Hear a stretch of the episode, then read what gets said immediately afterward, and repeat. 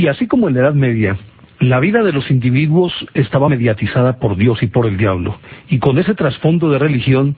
sus vidas transcurrían de manera pendular de un extremo a otro, y lógicamente que en ese vaivén, la única manera que ellos tenían para cubrirse era a través de la superstición, para conjurar, para exorcizar, para detener, para traer el favor, o simplemente para prevenir cualquier daño que pudiera provenir en uno u otro sentido. Y lógicamente que eso hacía que sus vidas fueran mucho más miserables, porque aparte de la miseria en la que estaban sumidos, necesariamente esa vida tenía que ser muy resignada, porque a la hora de la verdad estaban ellos enfrentando dos potencias, que en su inexorable lucha entre el bien y el mal, quienes estaban allí en la mitad de todo esto, como si fueran la jarra que se va contra la roca y, obviamente se quiebra la jarra, o si la roca se viene contra la jarra, se quiebra la jarra, y la jarra eran ellos, pues debían soportar estoicamente y más que nunca se recurría al demonio para hacer pactos con él, con el fin de, bueno, si hay que tomar partido aquí y por lo menos queremos que la vida sea un poco más agradable,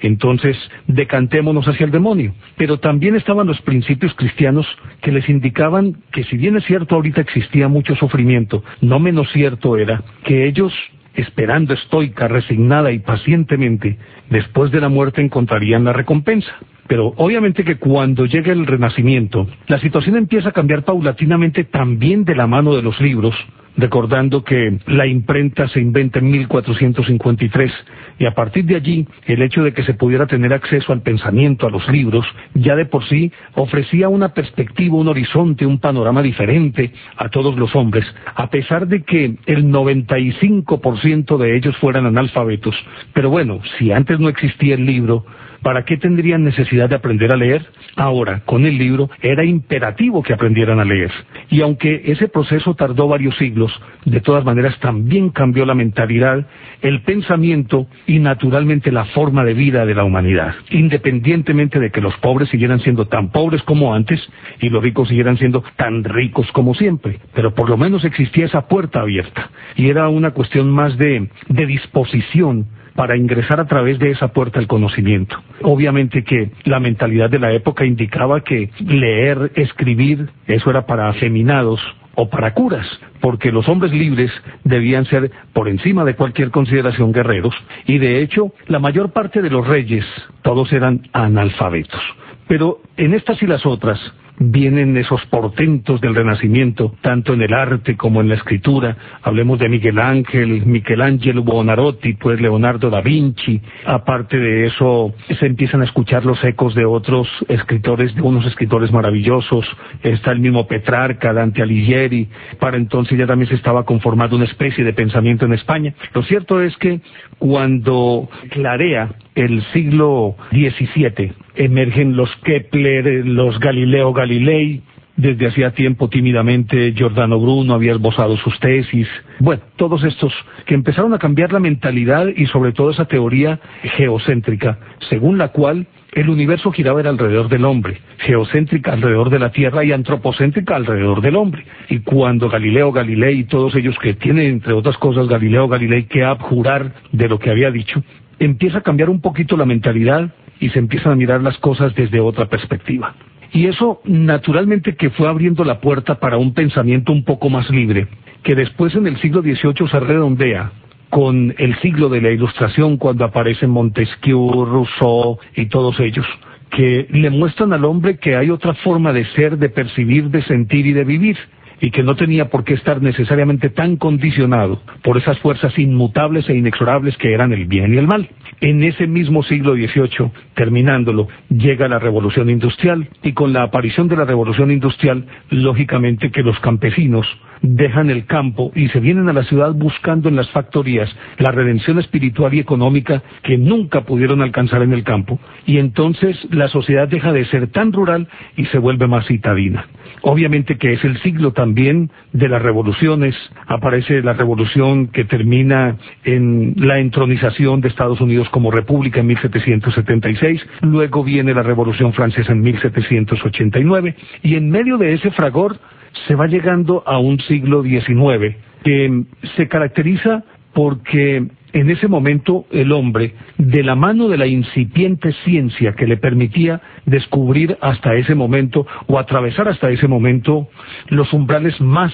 insospechados de la ciencia, es el siglo de, muchos de los grandes descubrimientos o de las bases sobre las cuales posteriormente el siglo XX le cambió la faz a toda la historia y en menos de 100 años hizo todo lo que la humanidad no había hecho, y tomémoslo de manera conservadora, en los 6.000 años anteriores cuando se supone que ya por lo menos existía algún vestigio de escritura. Entonces en este siglo XIX, ya después de que se hace la Revolución Francesa, que aparecen las repúblicas,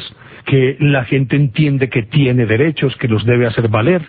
se empiezan a gestar todos estos movimientos sociales que acompasados con los conocimientos tecnológicos llegan a la conclusión de que Dios ha muerto. Y Dios ha muerto obviamente porque aquellos fenómenos que antes eran inexplicables, los fenómenos que nosotros conocemos como naturales, que eran inexplicables, pues adquieren sentido en el momento en que el hombre ya puede explicárselos a la luz de la lógica y a la luz del pragmatismo. Entonces es un siglo que se convierte en un siglo un poco, no digamos lo frívolo, pero sí más frío frente a la religión y demás. Y por eso inclusive se llega a pregonar que Dios ha muerto en el siglo XIX. Como pueden ver, cada época tiene una característica específica y que naturalmente esta característica que tiene una determinada época es la conclusión lógica porque es el resultado de un proceso evolutivo que viene gestándose de tiempo atrás, como decíamos, Edad Media Renacimiento, Renacimiento a, los albores de la ciencia, luego a la Ilustración y luego a ese siglo XIX, que entre otras cosas a mí me parece un siglo apasionante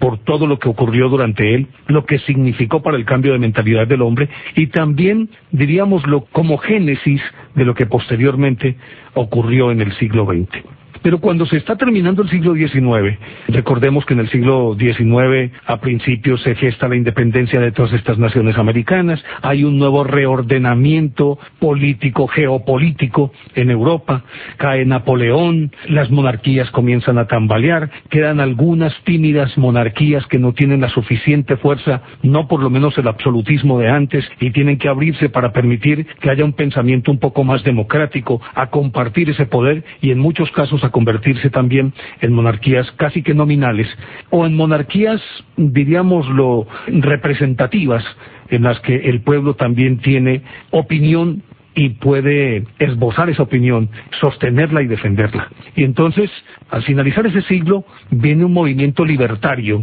de carácter anárquico, acuérdense de Garibaldi en Italia, de la guerra franco-prusiana, de la forma como sacan por la puerta de atrás a Napoleón III, todo eso hace que se geste un nuevo mundo que necesariamente va a ser mucho más claro y más perceptible, más fácil de entender para la gente del siglo XX. Cuando se llega al principio del siglo XX, ya se tenía el teléfono, el fonógrafo, el telégrafo, el cine, los motores de combustión interna, teníamos los carros,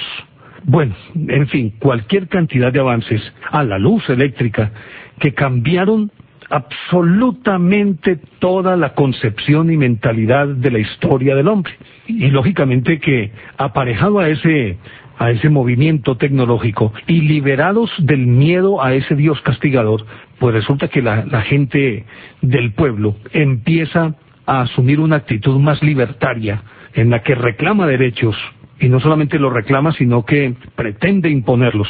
y eso genera obviamente choques, fricciones. Aparece el capital de Marx, que es como la suma de todo ese pensamiento que venía cuajándose de tiempo atrás. Viene ese absolutismo del zar que de un, de un plumazo es borrado cuando llega la revolución bolchevique, incluido el asesinato de todos los componentes de la familia del zar y él mismo. Los movimientos migratorios hacen sentir el descontento y la insatisfacción, la riada de individuos que se vienen desde Europa para Estados Unidos buscando una mejor oportunidad y cuando llegan a Estados Unidos se encuentran que no es una nación tan peren dulce como ellos los opusieron y entonces ese, ese pensamiento anárquico continúa siendo la constante y obviamente adquiere la forma americana. En suma, el mundo cambió. Después del Domingo Rojo de San Petersburgo viene el asesinato de Francisco Fernando en Sarajevo. Eso obtura es el obturador que hace detonar la Primera Guerra Mundial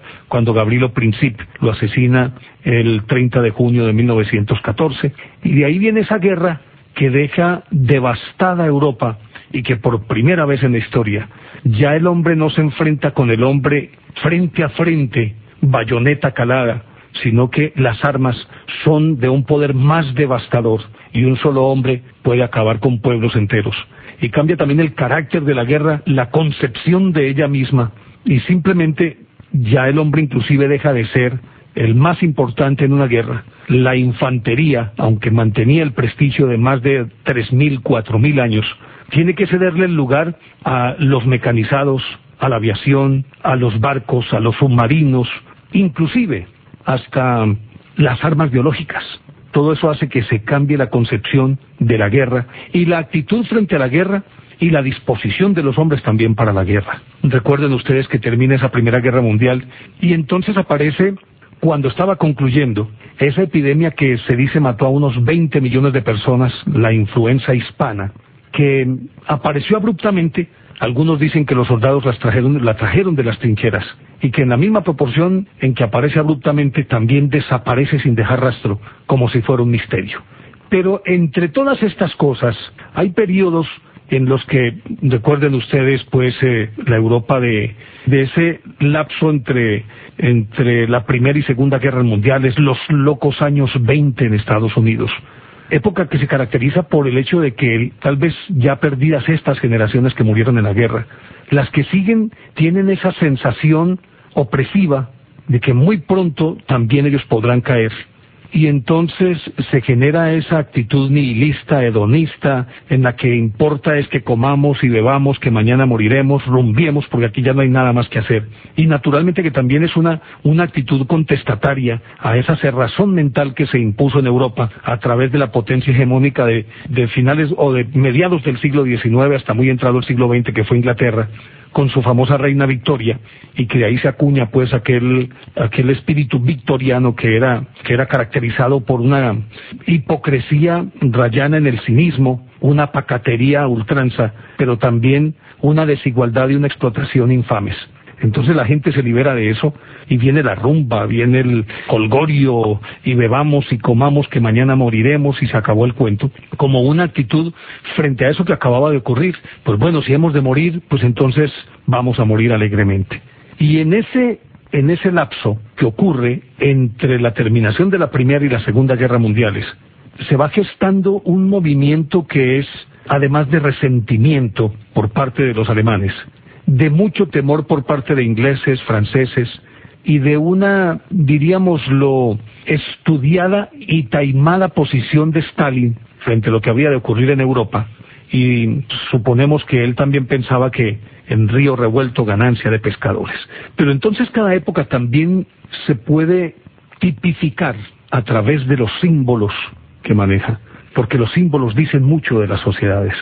Y lógicamente que en aquellas épocas donde todavía reinaba la monarquía, el absolutismo era la única constante y era regularmente una, un, simbolismo en el que se encarnaba ese símbolo en la persona de quien mandaba. Pero una vez que ocurre este movimiento al que estamos aludiendo y aparece esa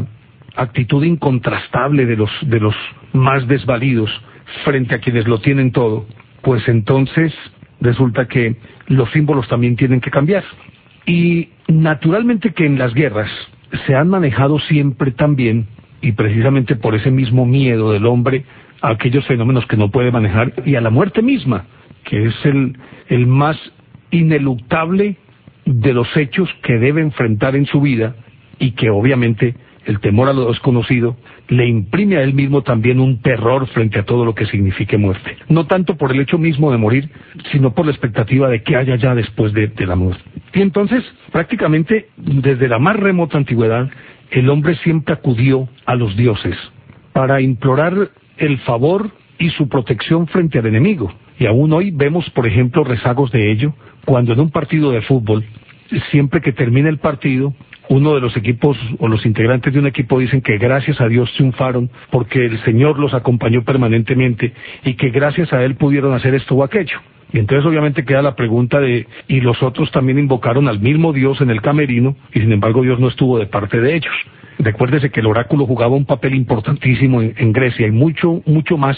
cuando de emprender una guerra se trataba. Acuérdense de aquel oráculo que, pidió Alejandro Magno para empezar su invasión a Asia. Que cuando llegó allí a Delphi, la pitonisa, la sibila, no podía, bueno, más pitonisa, no podía ese día hacer ningún augurio y él la agarró del pelo y la llevó hasta el templo y cuando estaban llegando al templo ya le dice, hijo mío, a ti nadie se te puede resistir. Hijo, ese es el oráculo. Y prevalido de ese, de ese oráculo se fue y triunfó. Luego siempre consultaban al oráculo, o siempre se pretendía invocar a la deidad para que la deidad ayudara. Cuando Guillermo el Conquistador intentó tomarse a Inglaterra, en ese momento pasó el cometa Halley, y entonces él lo interpretó como un buen augurio, así se lo hicieron creer también sus ayudantes, mientras que Haroldo, que era el rey de Inglaterra, lo entendió como una señal funesta para él, y los condicionó de tal manera que, en efecto, Guillermo el Conquistador venció y Haroldo perdió. O si no recuerden aquella batalla contra Magencio en el puente Milvio de Constantino en el año 312, creo, cuando se enfrentaron, y acuérdense que dice la tradición que apareció una cruz en el cielo que le dijo a, y se oyó una voz que le dijo a Constantino, in hoc signus vinces, con este signo vencerás. Y en efecto ganó. Pues entonces los símbolos siempre han tenido una enorme carga en la vida de los individuos, y mucho más cuando se trata de hechos que aglutinan a toda una comunidad, y en esos hechos están centradas las esperanzas y la supervivencia misma de cualquier sociedad. Es decir, estamos hablando de la guerra. Y entonces, como ya no estaban esos absolutistas, esos reyes absolutos, pues con ese poder omnímodo, sino que se había gestado una nueva concepción de la vida, pues llega un momento en que se enfrentan dos bandos. El primero, que es el, el bando en el que están aglutinados Alemania e Italia en principio y que estos bandos tienen como característica el símbolo de, la esvástica por una parte los, los de Hitler, mientras que los otros, los italianos, tienen a su favor es el famoso fascio, que es un haz de espigas, de 10 espigas, que está recortada contra un hacha, y que naturalmente significa que la unión de esas 10 espigas difícilmente pueden ser partidas, mientras que una sola puede ser básicamente reventada por cualquier persona. Y entonces,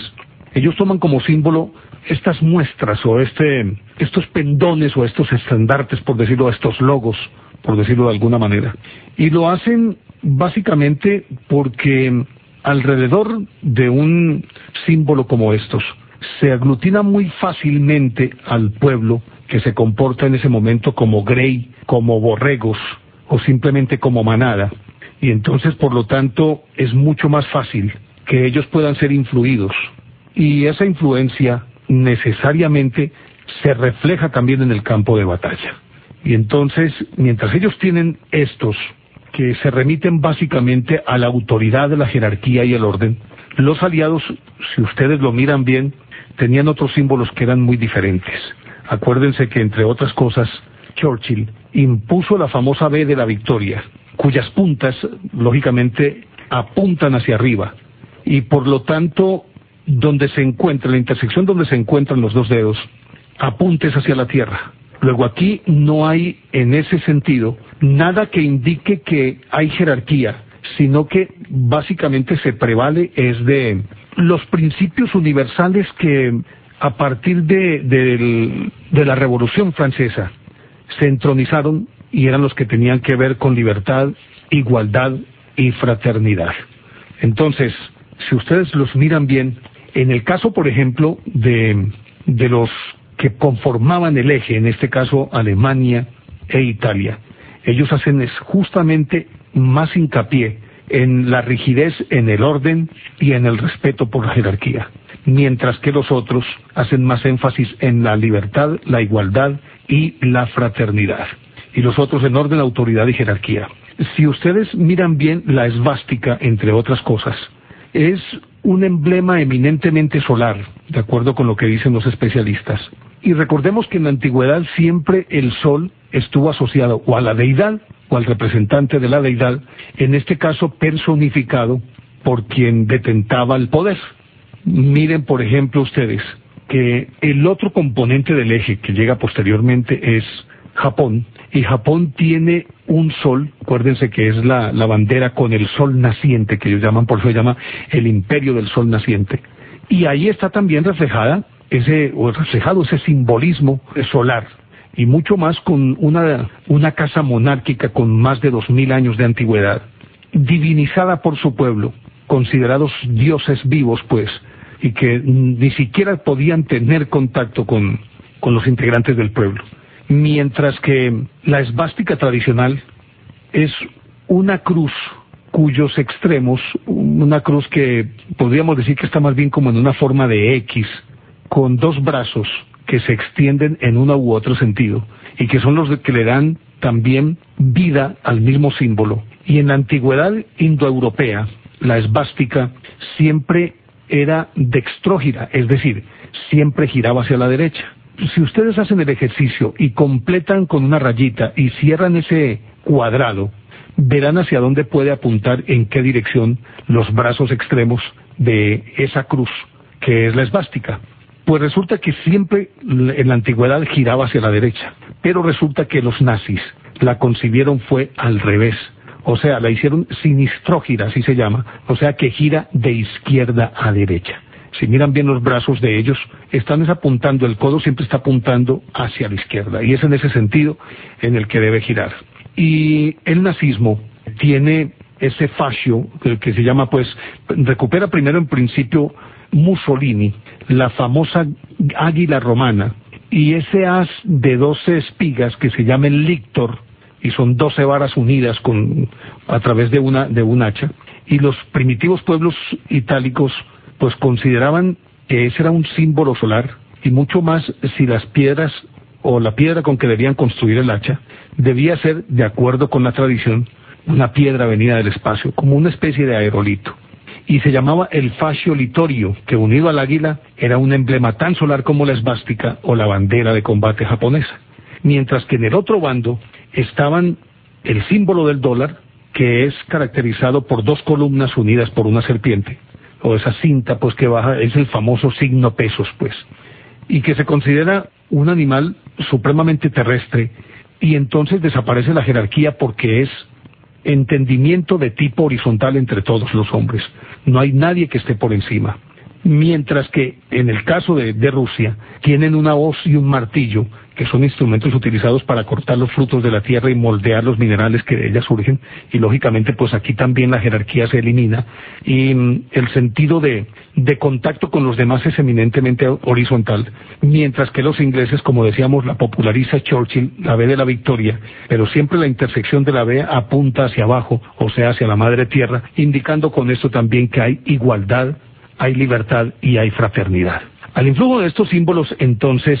montan esta guerra. Puede que eso aparentemente no lo note nadie, pero son factores que son aglutinantes desde el punto de vista psíquico, porque es, son factores alrededor de los cuales la gente se identifica y aunque no tenga muy claro qué significan ni hacia dónde apuntan, el solo hecho de pertenecer a eso ya les da una una fuerza y una solidez impresionantes de personalidad porque se sienten incluidos, pertenecientes a. Y así entonces, con las características de estos símbolos, también entraron a jugar otros elementos yo creo que a pesar bastante sobre el curso de la historia y también sobre la dirección que tomó la guerra, porque además, al parecer, todos los jerarcas de las distintas potencias de alguna manera estaban relacionados con el ocultismo y algunos de ellos pertenecían a los masones, como se asume que ocurrió con Churchill, y en el caso de Hitler, al parecer pertenecía también a una, diríamoslo, a una organización esotérica que era además alimentada por algunos astrólogos. Y tomando como referentes las guerras de la antigüedad, parece que en ese ciclo concatenaban perfectamente la iniciación de la Primera y Segunda Guerra Mundiales. Pues resulta que de acuerdo con estudios que han hecho los astrónomos, y al parecer todos los dirigentes de la guerra tenían referencias sobre esto, y aparte de ello, obviamente creían profundamente en la incidencia de la astrología, y eso parece que por lo menos los unió o fue algo en común de todos ellos. De acuerdo con lo que dicen los astrólogos, en el caso de la guerra de 1914, hubo una conjunción Júpiter-Urano en Acuario, en el momento justo de la iniciación de la Primera Guerra Mundial, y parece que esta conjunción, a decir de los especialistas, es especialmente virulenta, pues porque Júpiter, se sabe, es el, el dios tronante, es el dios agresivo, y si de pronto por allí se aparece también Marte, que parece que también en aquella época estaba relativamente alineado con estos planetas, pues están dados los elementos para que se diera una guerra de estas características. Pero tal conjunción volvió a ocurrir en 1941, la conjunción de Júpiter y Urano, pero en Tauro. Y esto al parecer le concedía también una especial beligerancia. Y mm, esa beligerancia se tradujo en las acciones tan crudas, tan crueles, que fueron la característica de estas dos guerras mundiales. Lo cierto del caso es que se dice que todos ellos consultaban, aún el mismo Franklin Delano Roosevelt, a los astrólogos, y estaban rodeados de personas que de alguna manera tenían relación con el ocultismo, y esto a la hora de la verdad también incidió en el curso y en el desarrollo de la guerra. Inclusive se cuenta que cuando se iba a comenzar la operación del día D, que terminó en esa invasión del 6 de junio de 1944, cuando vinieron desde Inglaterra, ingresaron a las playas de Normandía y fue quizás la batalla más sangrienta por la posesión de esas costas y que significó además la entrada de los aliados a Europa para empezar a arrinconar contra Berlín las huestes de, de, Hitler. Parece que, de acuerdo con las consultas que ellos hacían a determinados videntes de cabecera, que tenían los ingleses y los norteamericanos, les habían dicho que aunque las condiciones atmosféricas eran inmensamente adversas, la suerte de toda manera les de todas maneras les iba a sonreír cuando comenzara esa invasión a través de Normandía. E inclusive hubo un astrólogo y parece que esto fue lo que a la postre terminó por decidir que esa invasión comenzara precisamente ese 6 de junio de 1944, fue el hecho de que él dijera serán muy pero muy adversas las condiciones climáticas, pero será el momento propicio porque justamente los alemanes no esperarían que en unas condiciones climáticas tan supremamente difíciles los ingleses, pues en este caso las fuerzas aliadas, fueran capaces de aventurarse a atravesar el Canal de la Mancha y que por ende tendrían la guardia baja, como en efecto ocurrió. Es decir, todas estas cosas parece que a la hora de la verdad incidieron profundamente en el comportamiento de los líderes, que obviamente no eran nada más que seres humanos, falibles, agresivos, inestables, como se dice que era Hitler, un hombre que aparentemente tenía, padecía esquizofrenia y que obviamente tenía la, la creencia de que era un Mesías y por lo tanto como Mesías, favorecido por la divinidad, podía hacer y deshacer, porque asumía que su destino era el destino de toda la humanidad. Y lo acabó de persuadir de esto el hecho de que él hubiera logrado sobrevivir a 46 atentados. Óigase bien, 46 atentados,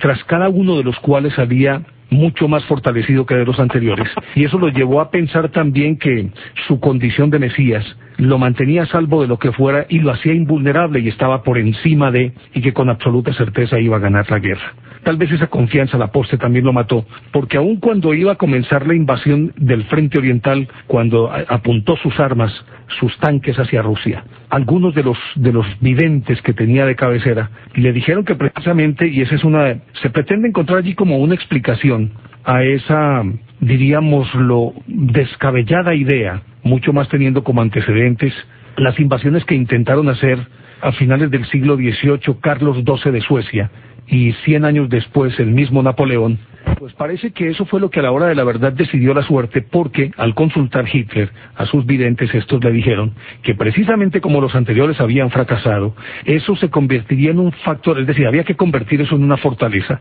porque entonces los soviéticos, prevalidos de los antecedentes históricos, seguramente no estarían dispuestos a defenderse o por lo menos alertas y vigilantes para repeler cualquier ataque y podría entonces, de una manera relativamente fácil, hacer sus tropas que Moscú cayera en sus manos. Y parece que esto a la hora de la verdad decidió la invasión de la Unión Soviética porque de otra manera no se podría explicar una actitud tan torpe por parte de Hitler a sabiendas de los antecedentes históricos que ya existían. Pero resulta que todos, aparte pues de, diríamos, de todos estos factores esotéricos, el hecho de los simbolismos que para ellos también jugaban un papel fundamental, la forma como estos fueron aglutinantes alrededor de una causa, agregándole a ello también aquellas condiciones astrológicas, las condiciones meteorológicas, climáticas, todo eso, que siempre se analizaban y en función de ellas, de acuerdo con las interpretaciones que hacían los magos y brujos que tenían alrededor, decidían o no la suerte de X o Y incursión u operación. Parece que eso fue determinante y definitivo en el discurrir de la Segunda Guerra Mundial. Pero hay algo que me parece todavía más interesante y es que los líderes, como decíamos, todos tenían algo que ver con el ocultismo, tal vez desde distintos aspectos, cada uno por su lado, pero cada quien creyendo profundamente en que podía manejar y atraer las fuerzas y disponerlas a su favor. Se cuenta inclusive que durante todo el transcurso de la guerra, como ya alguna vez habíamos comentado, Hitler dispuso un cuerpo especial que debía ir a buscar el Santo Grial, el Arca de la Santa Alianza y otras tantas reliquias que supuestamente conferían un poder supremo a quien las poseyera. Y con base en, en estas historias ocultas es que se han filmado varias películas y escrito muchos libros. Y entre las películas, pues lógicamente, En busca del arca perdida, que es suficientemente conocida, y otras tantas.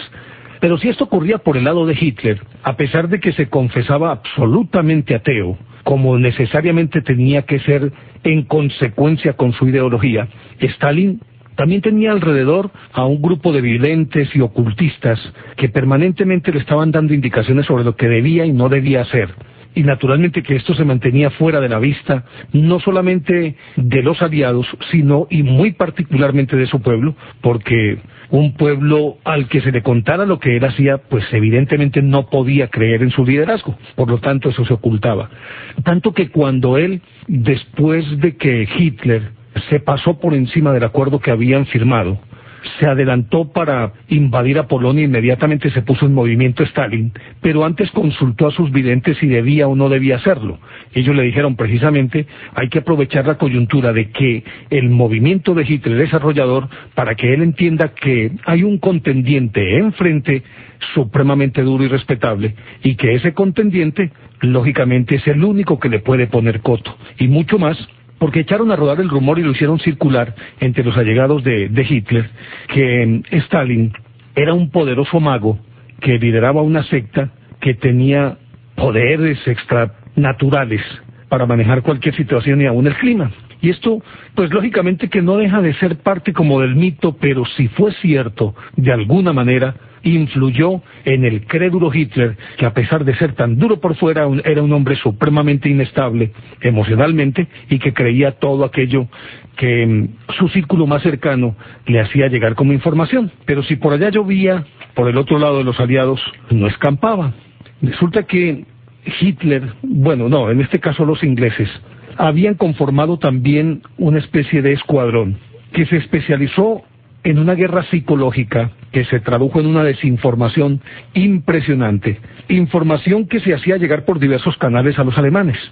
Imagínense ustedes que se conformó un, grupo que desató una operación llamada Los Marcianos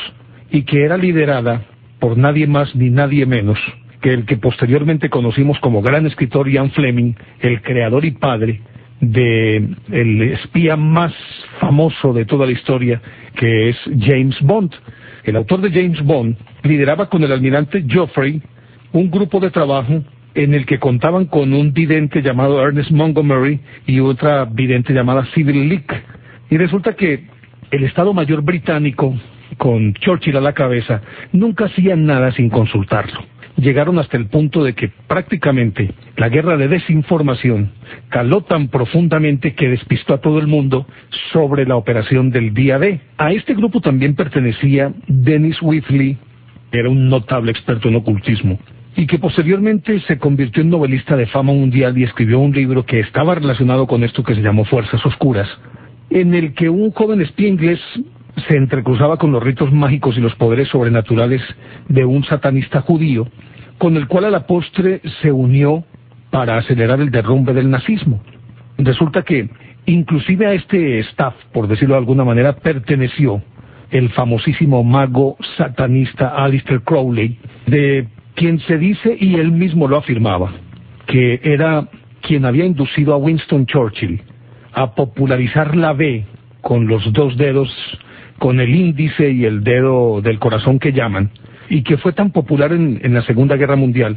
Y de acuerdo con lo que explicaba el mismo Alistair Crowley, aunque este símbolo se le atribuye oficialmente a un periodista llamado David Ritchie, pero parece que Ritchie no fue sino el canal para disfrazar un poquito la cosa, pues porque no era bien visto que de pronto Churchill tuviera contactos con alguien tan supremamente nefasto, a decir de la gente de la época, como Alistair Crowley. Y resulta que de acuerdo con la explicación que le daba Crowley a David Ritchie, ese era un antiguo símbolo satánico egipcio y que significaba destrucción. Y parece que entonces, no sé si por utilitarismo o qué, Winston Churchill terminó usando ese símbolo, que se convirtió en el más aplaudido, el más sonado, y que tras él muchos otros lo siguieron utilizando y aún ahora en cualquier parte puede uno ver a una persona que usa estos dos dedos en esa forma de B, de V, para con ello afirmar que triunfa o que va por la senda del éxito y demás, cuando es al contrario es un símbolo satánico de destrucción. Pero además de ello, y también un poquito consultado con Alistair Crowley, pero de la mano de Ian Fleming, del almirante Geoffrey, de Dennis Whitley y de este mismo David Ritchie, pues resulta que desarrollaron un proyecto en el que distribuían panfletos con información ocultista destinada a los alemanes para confundirlos, pero los confundían era haciéndoles creer que de acuerdo con estos panfletos ellos habrían de obtener la victoria y que cada día, cada día se acercaban más a ella, lo cual de alguna manera incidía en la seguridad y hacía que se relajaran un poquito porque creían tener no solamente la razón, sino la victoria de su lado. Imprimieron además falsas profecías y emitían en emisoras clandestinas en alemán emitían predicciones astrológicas que eran demasiado favorables para los nazis y desfavorables para los, aliados. Y en ellas incluían supuestos mensajes de soldados alemanes muertos, que eran esos mensajes recibidos por una falsa medium, pero que los alemanes, por lo menos la élite de los alemanes, terminaban por creérselo. Mientras tanto los ingleses seguían utilizando otro tipo de armas. Se cuenta que Sir William Stephenson, que fue el director de, inteligencia, del servicio de inteligencia, tenía en su cuadro operativo a varios mediums, entre los cuales la esposa del mariscal Lord Dowing, o Dowding, que parece tenía unos poderes extraordinarios, o ese don de la mediumnidad, y que ella periódicamente se reunía con el Estado Mayor del almirantazgo británico, y en medio de trances invocaba a los espíritus de los pilotos alemanes caídos en tierra británica y los interrogaban acerca de los lugares de donde partían los bombarderos y de otras informaciones que mm, debían ser muy puntuales sobre las bases y además sobre misiones y programas que ellos estaban desarrollando. Y de acuerdo con lo que dicen algunos analistas de este fenómeno, pues estas predicciones realmente eran muy puntuales y muy precisas y muy ciertas y que gracias a esas informaciones pudieron una vez que se desarrolló la invasión de Normandía llegar a puntos y puestos claves y bombardearlos precisamente a partir de la información recibida de esos, dijéramos los, entre comillas, espíritus espías. Y aparte de, de todo esto, existían también algunos de los generales que tenían una clara visión reencarnacionista, como el caso de Patton, que dicen se dormía en su carro o en su camarote o en su litera y a los diez minutos despertaba diciendo que había retornado a una vida anterior y que en una situación similar a la que estaba ocurriendo en ese momento, en aquella época había hecho esto o aquello y que le había dado resultado y por lo tanto lo ponía en práctica como si esta fuera la estrategia a desarrollar la que debería hacer en ese momento determinado. Y al parecer como que en muchas ocasiones tuvo razón pero resulta que los alemanes tampoco se quedaban atrás. Rudolf Hess era por su parte un, dijéramoslo, alumno aventajado de un oscuro individuo que a la postre terminó convirtiéndose como en la especie de gurú de los alemanes, Haushofer, el doctor Haushofer. Y resulta que este Haushofer incidía profundamente en el pensamiento de, de Rudolf Hess, que entre otras cosas se consideraba también como un enviado y naturalmente que este eh, se lo hizo creer Haushofer, se lo hizo creer al desequilibrado Rudolf Hess. Y este Haushofer pues había, era un iniciado en esoterismo budista, era mm, un especialista en geopolítica, había sido profesor y tenía entre sus alumnos predilectos precisamente a Rudolf Hess. Y se dice que él fue el que incidió profundamente para que Hess volara clandestinamente a Inglaterra para tratar de proponer un armisticio y llegar a un acuerdo de paz con los ingleses a espaldas del Führer, porque consideraba, y esto provenía de Haushofer más que de Hess, que era necesario recuperar la amistad con los ingleses para poder enfrentar a los soviéticos, porque resulta que había un sector de los alemanes que tenía más miedo a los soviéticos que a los mismos aliados. Y entonces, de acuerdo con esto, había que conseguir era la favorabilidad de los ingleses para enfrentar a los soviéticos, y por eso Hess se fugó. Y esto significó que cambiara de actitud el, Führer y eliminara de todas las filas de sus ejércitos y de sus cuerpos especializados SS y SA a los grupos eh, clandestinos esotéricos y solamente dejara uno en el que naturalmente él era el líder y el único al que se podía oír y con el círculo de, de sus hombres muy escogido a los cuales él les tenía plena y absoluta confianza y a instancias de Himmler, que también era otro, otro prosélito pues del ocultismo, y este tenía como un consultor de cabecera a un oficial de apellido Willy Goods, que era oficial de las SS. Cuando Hitler cambió de actitud entonces, Himmler le presentó prácticamente que un programa de, diríamoslo casi que de una religión. Pues al final de cuentas, si uno mira el fenómeno nazi, realmente encuentra como trasfondo que más que ideología política, pensamiento político, lo que había allí en ciernes era una religión o una secta, bueno, religión por la cantidad de, de, seguidores, en la que lógicamente el sumo pontífice, el sumo sacerdote, necesariamente era Hitler. Y fueron a partir de ahí perfilando lo que Goebbels convirtió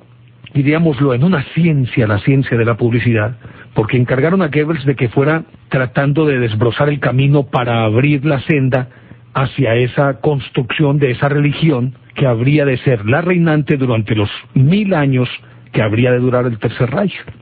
Si ustedes recuerdan aquellas concentraciones en las que se veían cientos de miles de alemanes concentrados en una determinada plaza, esperando la llegada del Führer casi como quien espera el Mesías, acuérdense que los trabajaban psicológicamente, por la mañana les ponían marchas de Wagner, música de Wagner, venían arengas, desfilaban con el paso de la oca, luego venían discursos, no les daban ni agua, la gente se iba exacerbando, se caldeaban los ánimos, y casi al final del día aparecía el Führer, y cuando él llegaba ya la gente estaba en un frenesí impresionante. Y él pronunciaba un discurso y por tonto que el discurso fuera, eso ocasionaba u originaba una apoteosis inenarrable en ese pueblo que lo veía él como si fuera el Mesías.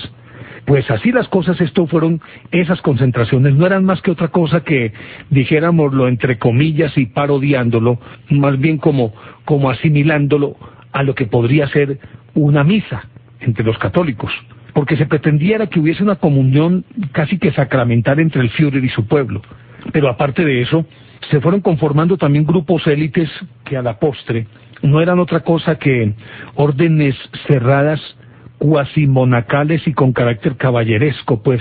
dijéramoslo casi que de los templarios, y eran, por ejemplo, la CSS, que se convirtió en el centro del ocultismo nazi, y que se encargaba supuestamente de preparar el advenimiento de un nuevo mundo gobernado por esa raza germánica y por lo tanto su misión fundamental era acabar con los judíos para que una vez exterminado este pueblo, dijéramoslo casi que apareciera el nuevo sol sobre el mundo de la raza germánica,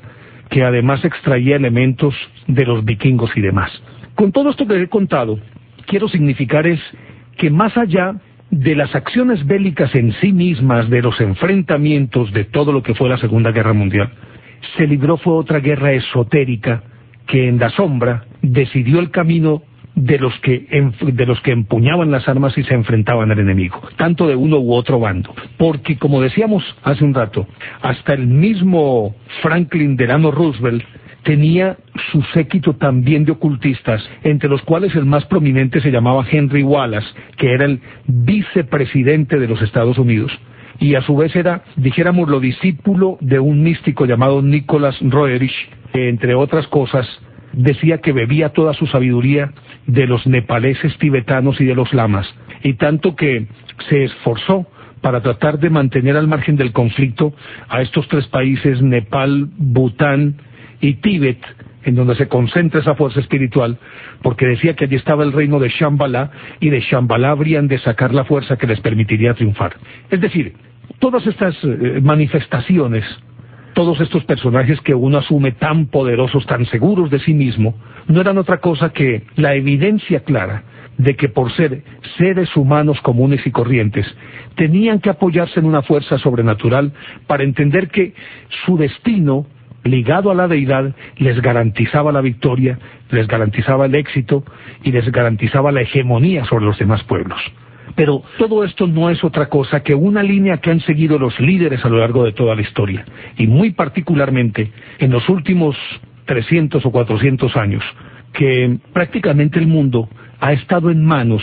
de personas que cultivan el ocultismo como una fuerza sobre la que sustentan su poder.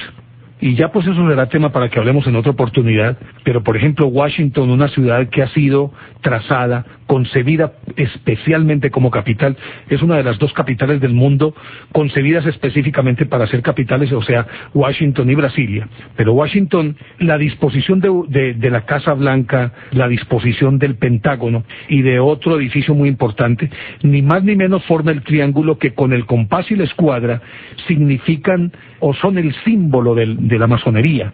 el compás y la escuadra. Y en las intersecciones de ese triángulo están estos tres edificios e inclusive el Capitolio, son el Capitolio, la Casa Blanca y el Pentágono, están formando un perfecto triángulo que es el masónico. Y se dice pues que, que Washington era masónico y todos sus, los sucesores de ahí en adelante por lo menos es decir, que se sepa a ciencia cierta hasta mm, públicamente hasta 1853 y luego otros siguieron siéndolo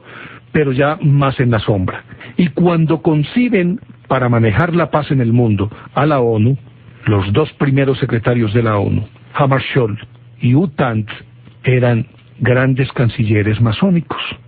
Y toda la concepción de la ONU se basa en el espíritu masónico de igualdad, libertad y fraternidad. Por eso se pregunta uno, ¿el mundo está en manos de locos o de sabios? No se sabe. Queríamos contarles esta historia, llegamos ya al final de nuestro programa.